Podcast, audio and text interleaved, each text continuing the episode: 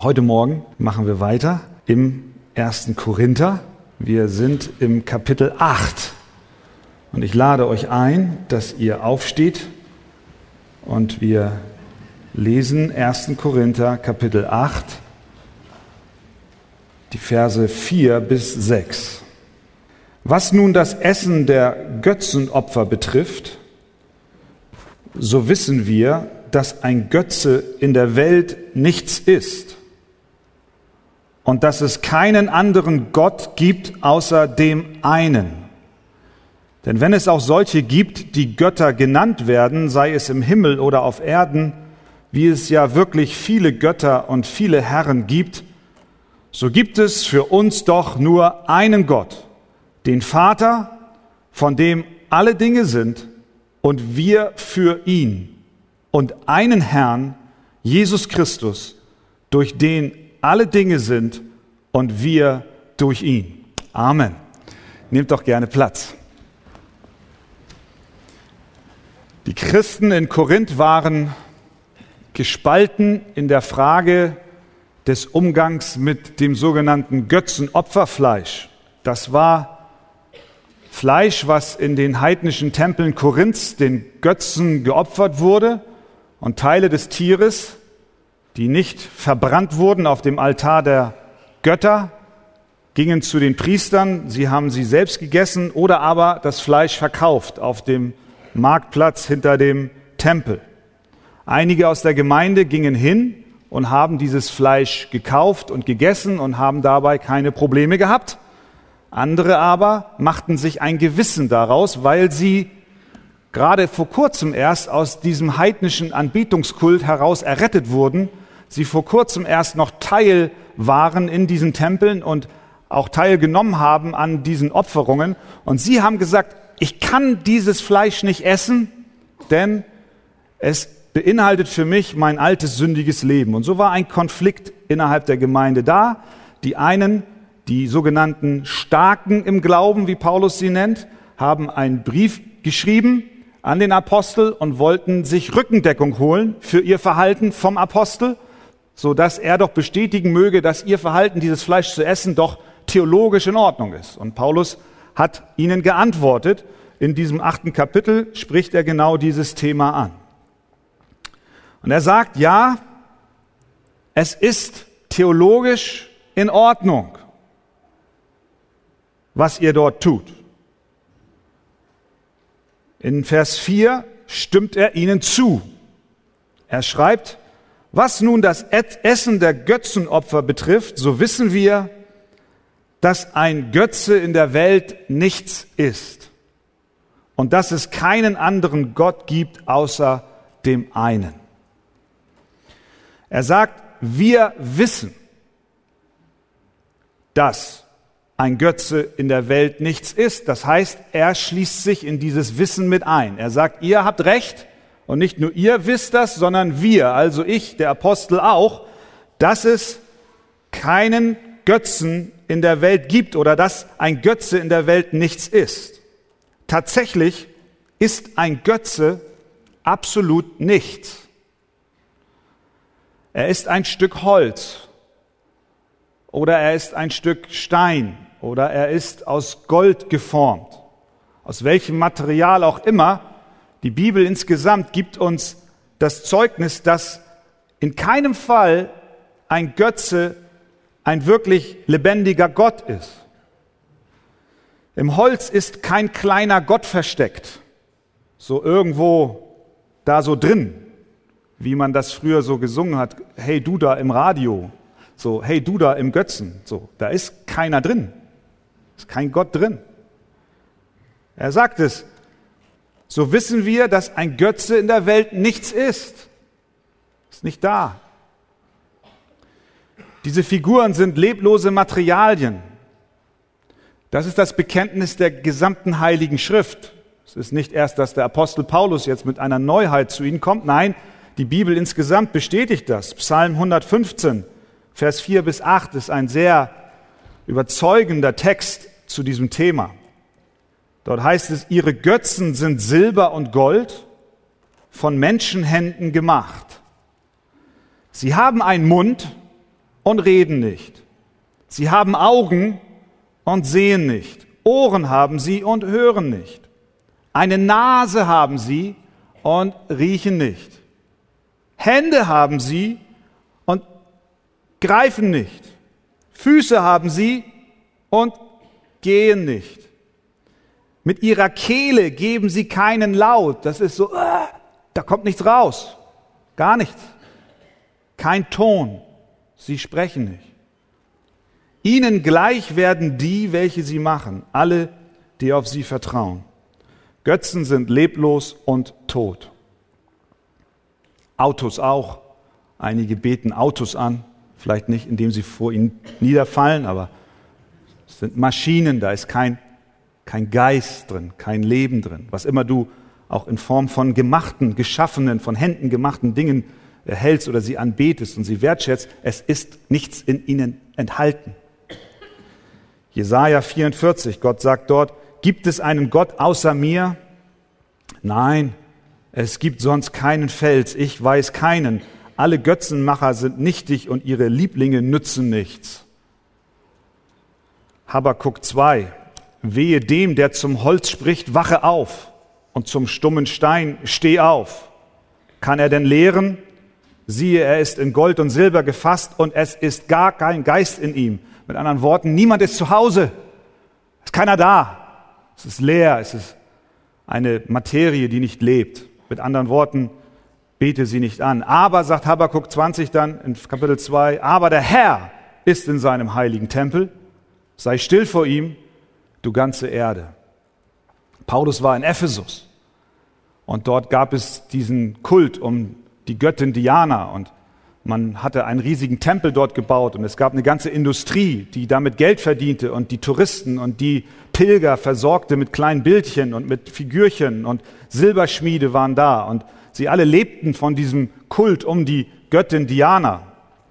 Und äh, der Silberschmied Demetrius, der war aufgebracht und er stachelte das ganze, die ganze Stadt gegen Paulus auf und er sagte zu den Menschen und ihr seht und hört, dass dieser Paulus nicht allein in Ephesus, sondern fast in ganz Asien eine große Menge überredet und umgestimmt hat, indem er sagt, dass es keine Götter gebe, die mit Händen gemacht werden. Das war die Botschaft des Paulus. Es gibt keine Götter, die mit Händen gemacht werden. Er stimmt also hier mit den Korinthern überein. Fleisch, was sich einem Gott opfert, der gar kein Gott ist, ist unbelastet, da kann ich ruhig von essen. Die Starken in Korinth machten sich deshalb keine Gedanken über diese Erkenntnis, über dieses Götzenopferfleisch, sondern sie aßen es. Die zweite Übereinstimmung zwischen Paulus und den Korinthern ist der zweite Teil von Vers 4. Dort heißt es, wir wissen, dass es keinen anderen Gott gibt außer dem einen. In diesem Teilsatz steckt das Bekenntnis und die Grundlage des christlichen Glaubens insgesamt. Wir haben einen Gott. Amen. Wir haben einen Gott. Auch hier gibt Paulus die Lehre der Heiligen Schrift wieder. 5. Mose 6, Vers 4. Höre Israel, der Herr ist unser Gott, der Herr alleine. Psalm 86, Vers 10. Denn Groß bist du und tust Wunder. Du bist Gott, Komma, du allein. Der Gott der Bibel ist nicht inflationär, weil er sich reproduziert und in allen Formen erscheint und wir verschiedene kleine Bildchen von ihm haben und ihn anbeten. Es gibt einen Gott. Das unterscheidet ihn von dem sogenannten Polytheismus, von der Vielgötterei. Die Bibel bezeugt uns, es gibt einen Gott.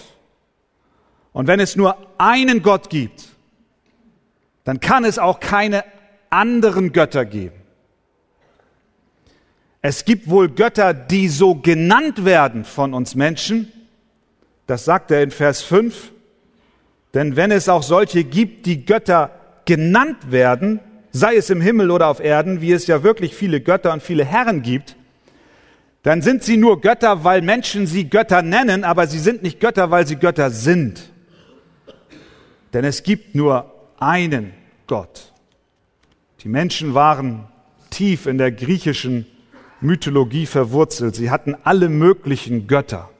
Sie hatten einen Gott des Krieges, einen Gott der Liebe, einen Gott des Reisens, einen Gott des Rechts, einen Gott des Schutzes. Und die Liste können wir endlos fortsetzen. Auf diese Art Götter bezieht sich Paulus hier. Sie sind aber nur sogenannte Götter.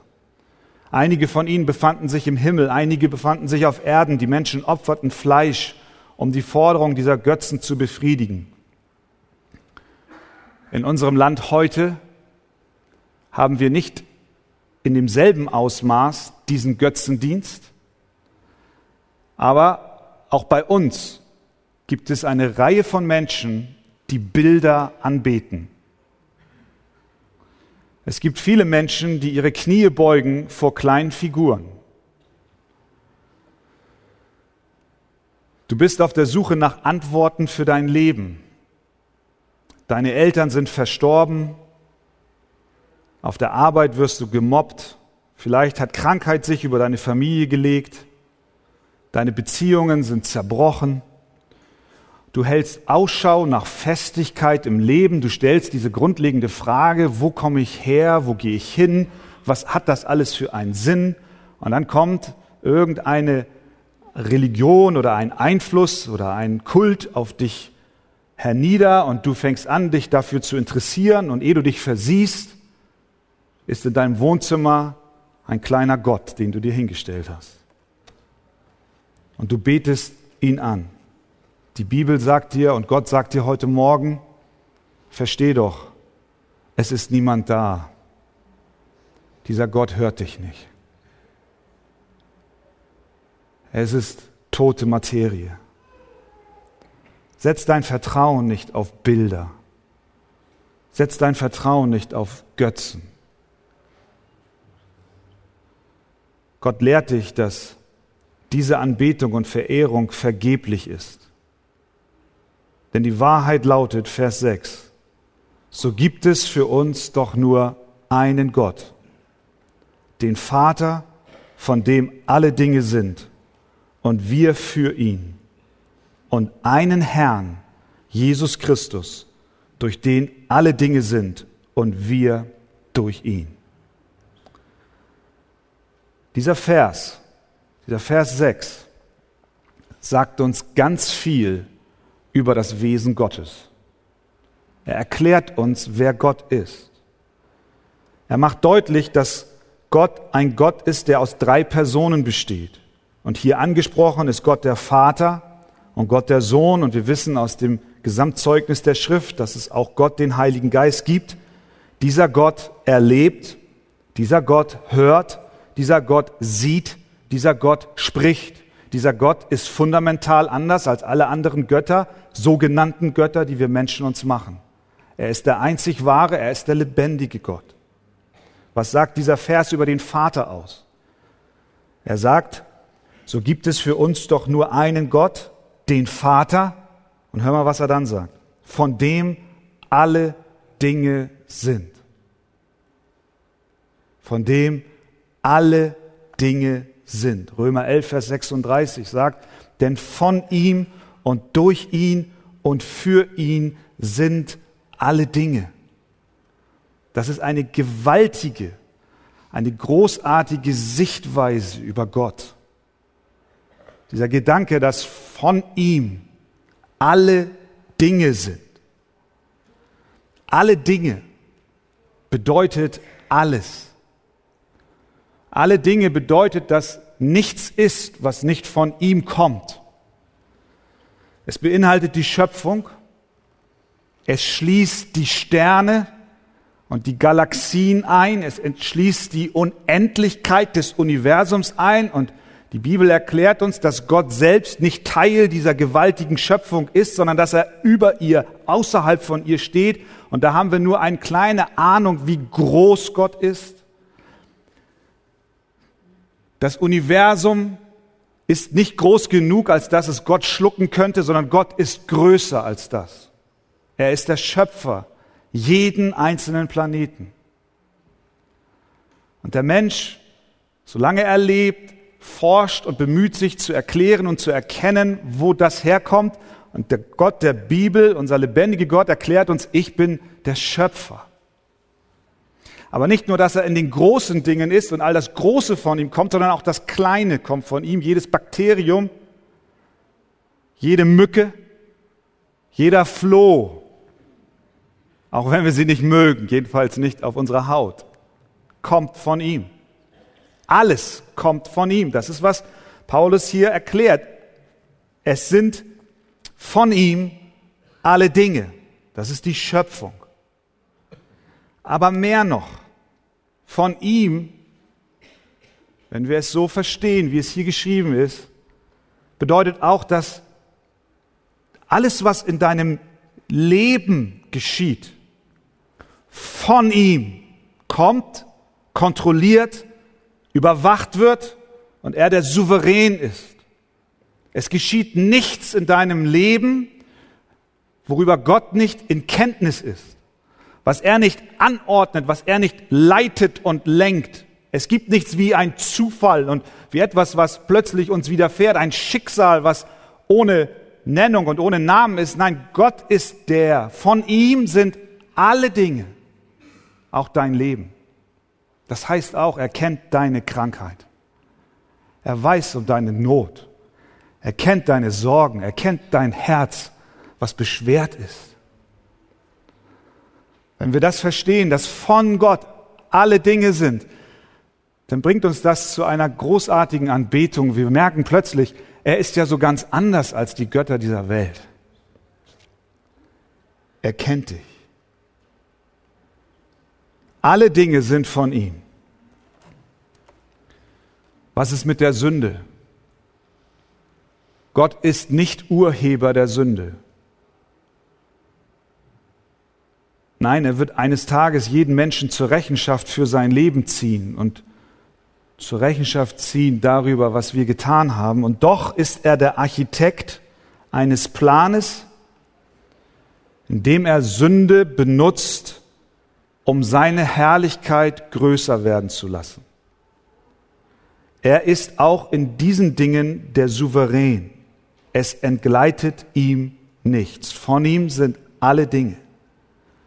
Wir würden niemals von seiner Gnade wissen und seine Souveränität erkennen.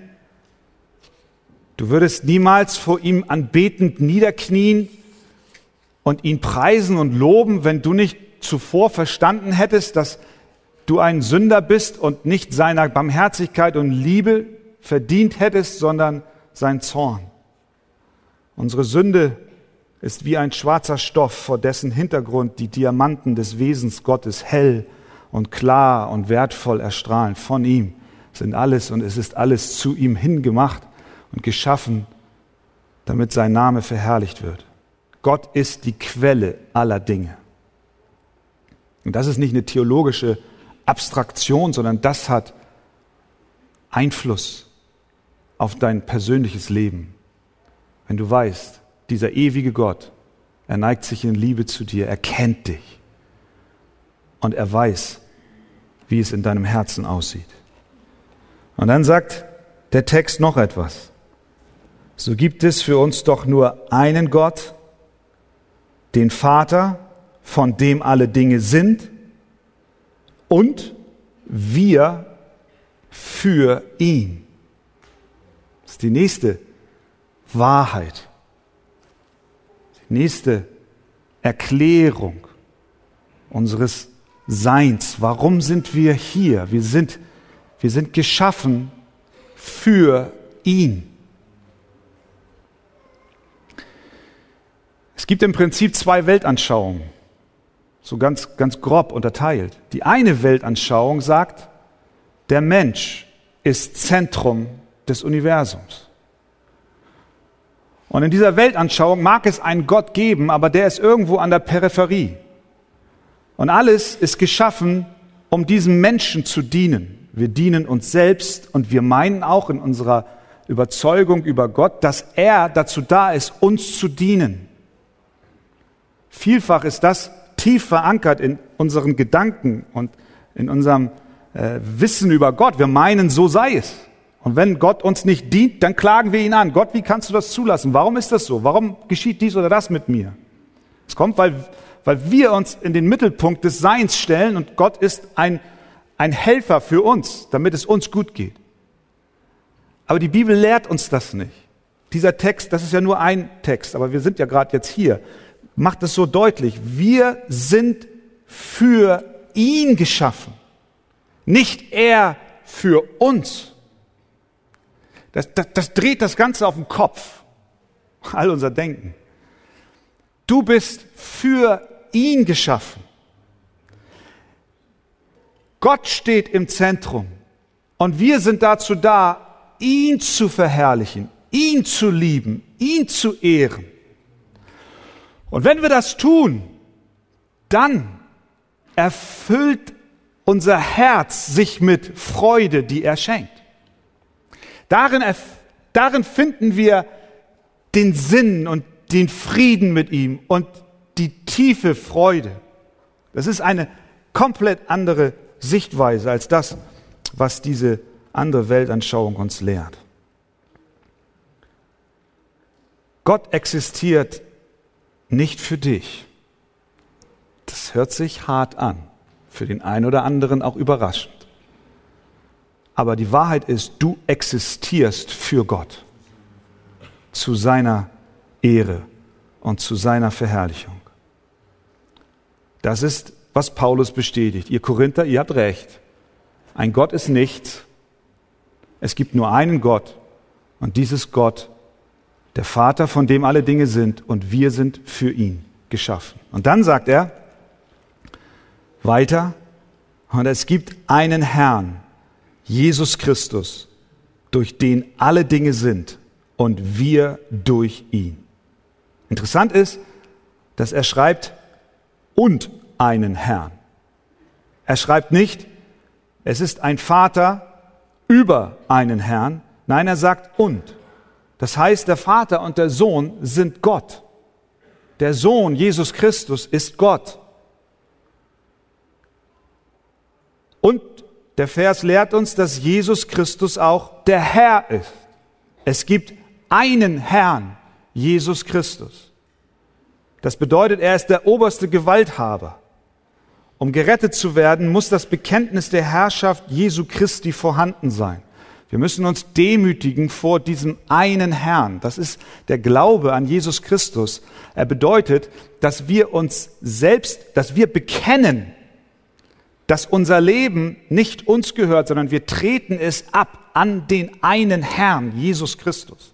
Wo ein Glaube da ist oder bezeugt wird oder, oder es, jemand meint, er sei ein, ein Christ, aber er lebt dieses Bekenntnis nicht, dass Jesus der Herr ist in seinem Leben, der ist nicht von neuem geboren. Jesus Christus muss Herr sein in unserem Leben. Er ist es der alle Rechte über unser Leben hat, vor dem wir uns beugen und dem wir unser Leben anvertrauen. Wo Jesus nicht als Herr anerkannt wird, kann er auch kein Retter sein. Durch ihn sind alle Dinge. Johannes 1, Vers 3. Bezogen auf das Wort, was der Sohn selbst ist. Alles ist durch dasselbe entstanden und ohne dasselbe ist auch nicht eines entstanden, was entstanden ist. Das ist die Übereinstimmung des Apostels mit den Korinthern. Was heißt das für dich? Gib dich nicht toten Figuren hin, gib dich nicht falschen Göttern hin, bete sie nicht an, sondern vertraue dem einzig wahren Gott, von dem alle Dinge sind.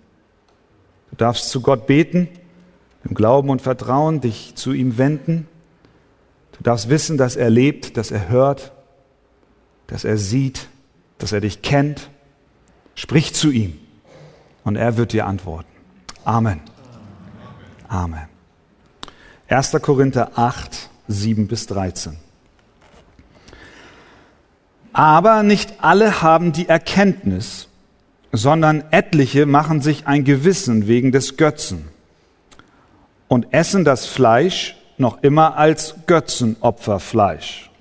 Und so wird ihr Gewissen befleckt, weil es schwach ist. Nun bringt uns aber eine Speise nicht näher zu Gott, denn wir sind nicht besser, wenn wir essen und sind nicht geringer, wenn wir nicht essen. Habt aber Acht, dass diese eure Freiheit den Schwachen nicht zum Anstoß wird.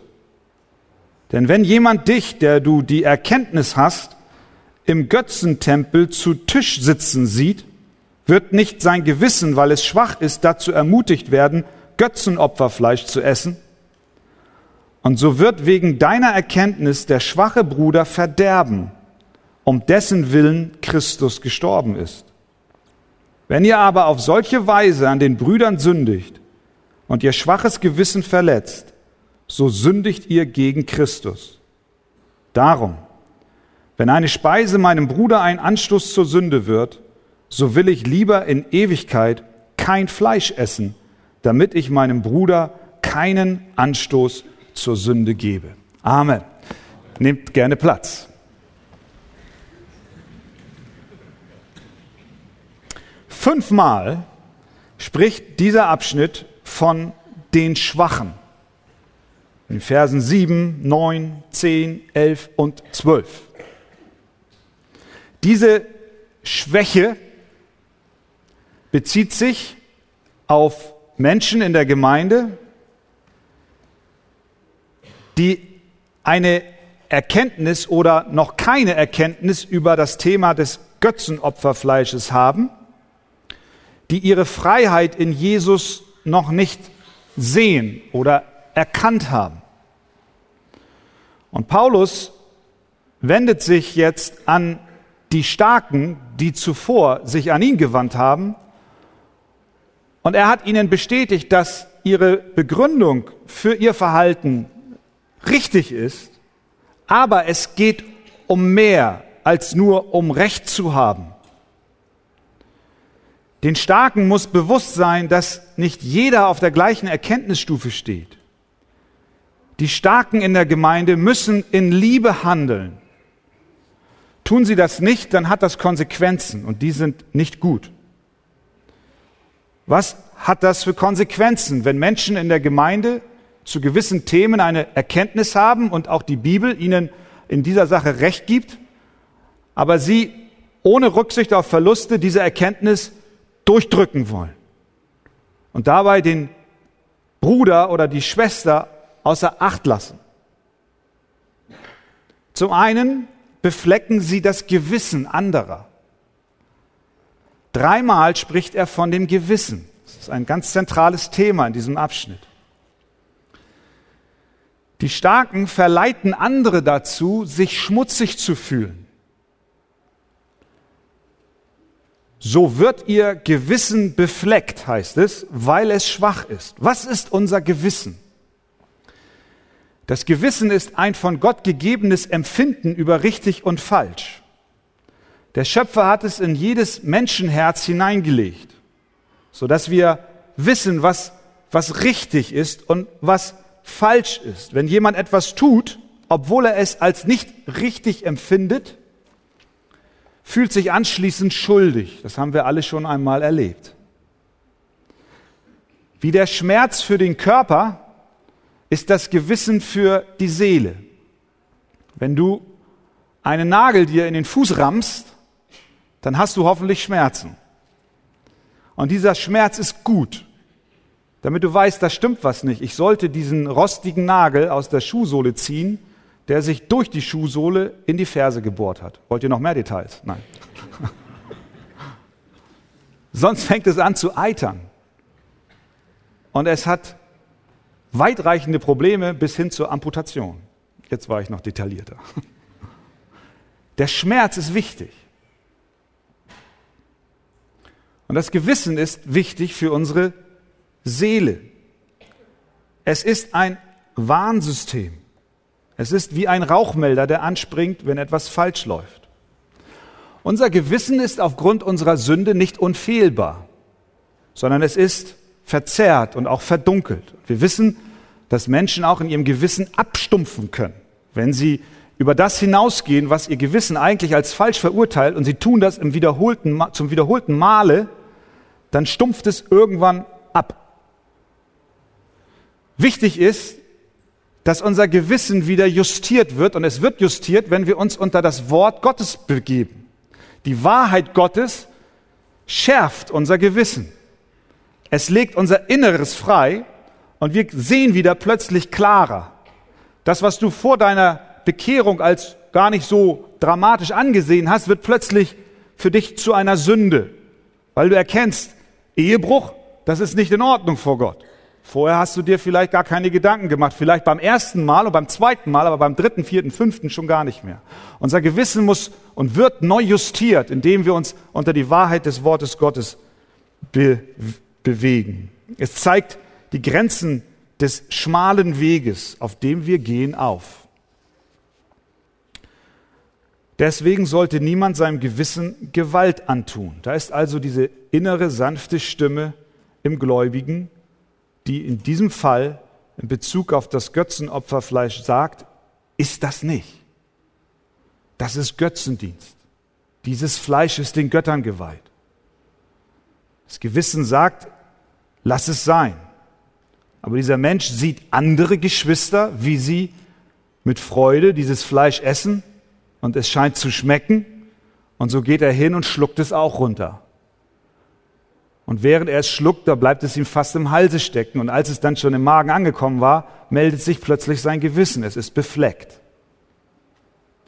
Es meldet sich. Es lässt ihn Schuld empfinden. Es verdammt ihn. Es lässt ihn spüren, dass er vor Gott gescheitert ist. Es führt sogar zur inneren Ablehnung des Bruders, der uns etwas vorgemacht hat und dem wir gefolgt sind. Es führt zur Spaltung im Leib. Es schwächt den Leib. Es belastet ihn. Und es verleitet den Gläubigen zur Sünde. Daher tue niemals etwas gegen dein Gewissen. Mache nicht bei etwas mit, worüber du keinen Frieden hast. Und das gilt für alle Bereiche, nicht nur für das Götzenopferfleisch, sondern auch in anderen Dingen. Schau dir kein Film an, von dem du meinst, er sei nicht gut für dich. Auch wenn ein anderer es anschaut, der vielleicht zur Gemeinde gehört. Tu deinem Gewissen keine Gewalt an, sondern höre auf die innere Stimme. Etwas anderes ist, zu dem Punkt zu gelangen und zu überlegen, ist mein Gewissen an dieser Stelle richtig justiert? Gibt es da vielleicht doch eine gewisse Freiheit, von der ich bisher noch nicht die Erkenntnis habe? Da dürfen wir offen sein und auch das Wort Gottes befragen. Aber Stand heute, wenn dein Gewissen sagt, lass es sein, dann lässt es sein. Tue nichts gegen dein Gewissen. Und dann kommt er, und das ist hier eigentlich der Kerngedanke dieses Abschnitts, eigentlich des gesamten Kapitels 8. In Vers 9 spricht er eine Warnung aus. Er sagt, habt aber Acht, dass diese eure Freiheit den Schwachen nicht zum Anstoß wird.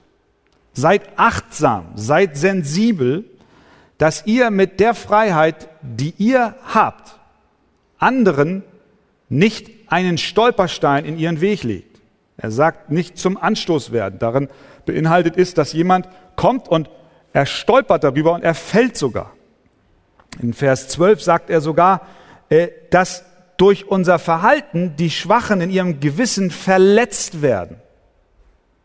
Sie werden attackiert. Nehmen wir einmal das Beispiel des Alkohols, um mal von diesem Götzenopferfleisch wegzukommen und wir werden sehen und merken, es gibt eine Bandbreite an Themen, die das betrifft. Das sind diese Graubereiche, in, die, in denen die Bibel nicht sagt Ja oder Nein, sondern wo es eine Abwägung ist. Alkohol. Die Bibel spricht ganz deutlich darüber, dass wir uns nicht besaufen sollen. Aber sie sagt nicht, du darfst kein Alkohol trinken. Es gibt Menschen, für die mag aufgrund ihrer Vergangenheit und ihrer Erkenntnis aus dem Wort Gottes Alkohol ein absolutes Tabu sein. Und das ist in Ordnung. Zum Beispiel verpflichten sich die Studenten am theologischen Seminar der Südbaptisten, und ich habe einen Freund, der dort studiert, die verpflichten sich, auf Alkohol zu verzichten. Das müssen sie unterschreiben, weil sie sonst nicht an der Hochschule zum pastoralen Dienst ausgebildet werden. Ich erinnere mich, mein Vater war mal in, in äh, Frankreich auf einer Pastorenkonferenz, Hauptredner, und er kommt in dieses Essenszelt, Da sitzen ein paar hundert oder tausend Pastoren und die Franzosen, wir lieben sie. Jeder Pastor hat eine Flasche Wein vor sich auf dem Tisch. In Schweden, aber voll Heiligen Geistes, ja. Und in Schweden äh, ist es undenkbar, dass ein Pastor, jedenfalls damals, äh, Wein trinkt. Wir sehen, da ist eine, eine gewisse Bandbreite. Wie gehen wir mit unserer Erkenntnis um? Das ist ja jetzt die Frage. Habt Acht, sagt er, dass diese eure Freiheit den Schwachen nicht zum Anstoß wird. Wie gehen wir damit um? Gehen wir zu unserem Nächsten und sagen, hallo, was hat, was hat Jesus aus Wasser gemacht? Wein. Also, Prost. Und dann geht's los. Ist das die Weise, wie wir umgehen? Nein. Richtig ist, wir sind von Gott her frei, Wein zu trinken, denn Jesus hat es auch getan, in Maßen. Doch es gibt Brüder und Schwestern in Christus, die das in der Schrift nicht erkennen und Wein grundsätzlich für verboten halten. Sie sind in ihrem Gewissen gebunden und für sie wäre es tatsächlich Sünde, wenn sie Wein oder Alkohol trinken würden, auch wenn es an sich keine Sünde ist. In solchen Situationen sind wir aufgefordert, in ihrer Gegenwart auf unsere legitime Freiheit aus Rücksicht zu verzichten, weil wir ihnen nicht schaden wollen. Da kommt, da kommt die Liebe rein. Die Liebe zu deinem Bruder, die Liebe zu deiner Schwester. Du möchtest doch nicht ihr Gewissen verletzen. Das ist ganz, ganz wichtig, dass wir das nicht nur hören, sondern auch tun. Es gibt also neben das, was für alle Sünde ist, auch Sünde, die nicht allgemein Sünde ist, sondern nur für den, der im Gewissen gebunden ist. Mord ist Sünde. Da interessiert nicht, welchen Erkenntnisstand du hast. Du kannst nicht sagen, ach, ich habe die Erkenntnis, dass heute ist mir so danach jemanden. Nein. Und der nächste sagt, ich habe da ein schlechtes Gewissen bei, wenn ich jemanden absteche. Da, da, da gibt es keine Diskussion. Die Bibel ist klar. Du sollst nicht töten. Du sollst nicht Ehe brechen. Du sollst nicht stehlen. Das sind deutliche Aussagen, wo es keine Diskussion gibt. Aber in diesen Graubereichen, wie zum Beispiel den Alkohol, von dem ich eben sprach, oder das Götzenopferfleisch, oder der Musikstil und so weiter und so fort.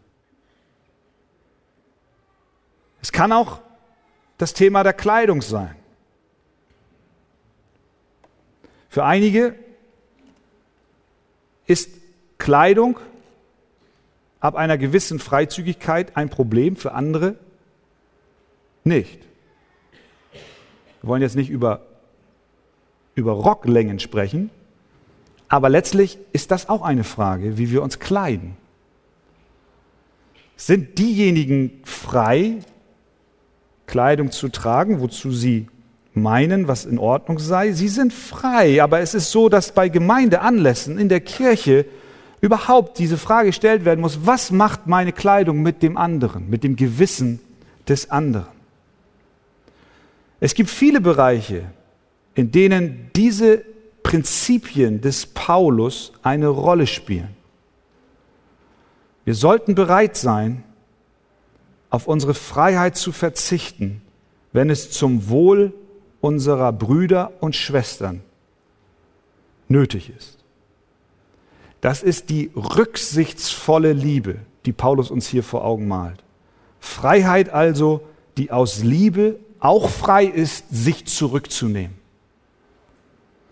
Sie ist von einem ganz anderen Geist als die freche Freiheit die heute verbreitet ist und ohne Scham und Rücksicht sich selbst auslebt. So ist die Freiheit des Glaubens nicht. Dieses Pochen auf Rechte. Ich habe hier die Freiheit und mir ist das alles egal und du kannst mir gar nichts sagen. Nein. Denk drüber nach. Vielleicht hast du theologisch gute Argumente, aber du bist deinem Nächsten zu einem Anstoß geworden. Der die stolz zur Schau getragene Freiheit verletzt. Das höhere, wichtigere Prinzip ist die Liebe. Was ist die Lösung? Jetzt fragst du, wie kann ich das umsetzen? Wie kann ich das leben? Ich finde, dieser Text gibt uns auch auf diese Frage eine Antwort. Schauen wir mal in Vers 11. Und so wird wegen deiner Erkenntnis der schwache Bruder verderben,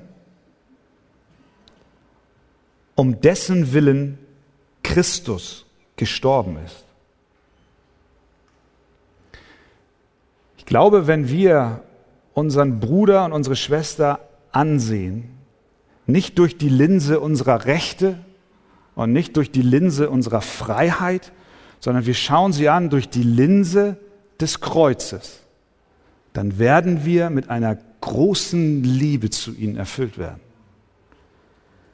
Du musst dir das mal auf der Zunge zergehen lassen. Der Bruder, die Schwester, um dessen Willen Christus gestorben ist. Möchten wir unseren Bruder und unsere Schwester verletzen, sie in Bedrängnis bringen, obwohl doch Christus für sie gestorben ist? Es gibt doch eigentlich nichts Größeres, was uns überzeugt zur Liebe untereinander. Schau deinen Bruder an durch, durch die Linse des Kreuzes und nicht durch die Linse deiner Freiheit und deiner Rechte. Und plötzlich wirst du dich zurücknehmen und sagen, ich bin ja selbst einer, für den Christus gestorben ist. Ich bin ja selbst einer, der Vergebung und Errettung erlangt hat. Ich bin ja selbst einer, der von der Barmherzigkeit Gottes jeden Tag lebt. Sollte ich diese Barmherzigkeit und Liebe nicht auch meinem Nächsten weitergeben? Deshalb bete für deine Geschwister. Herr, schütze und segne sie. Herr, sprich du zu ihnen. Herr, lass mein Leben zu einem Segen sein. Deswegen sagt Paulus zuvor in Vers 1 schon gleich zu Anfang, die Erkenntnis bläht auf, die Liebe aber erbaut. Die Liebe erbaut und sie wächst in uns, wenn wir auch in diesem Punkt nicht vergessen, dass der Sohn des lebendigen Gottes am Kreuz von Golgatha für deinen Bruder und deine Schwester gestorben ist.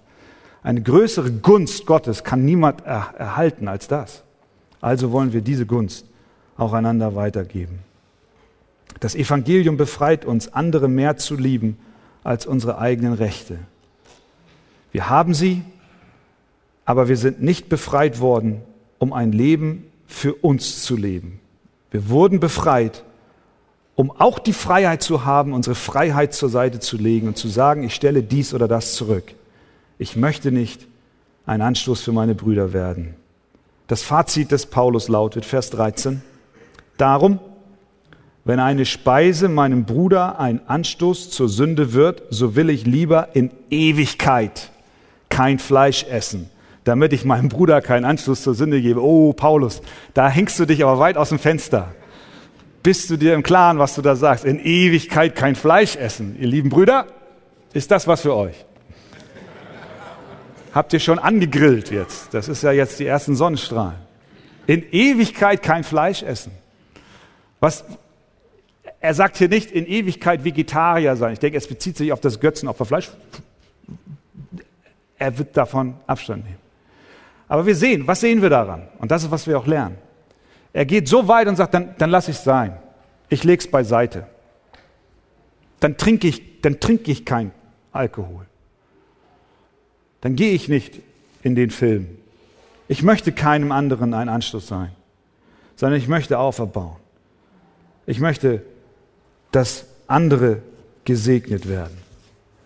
Seine Motivation, unsere Motivation soll die Liebe sein.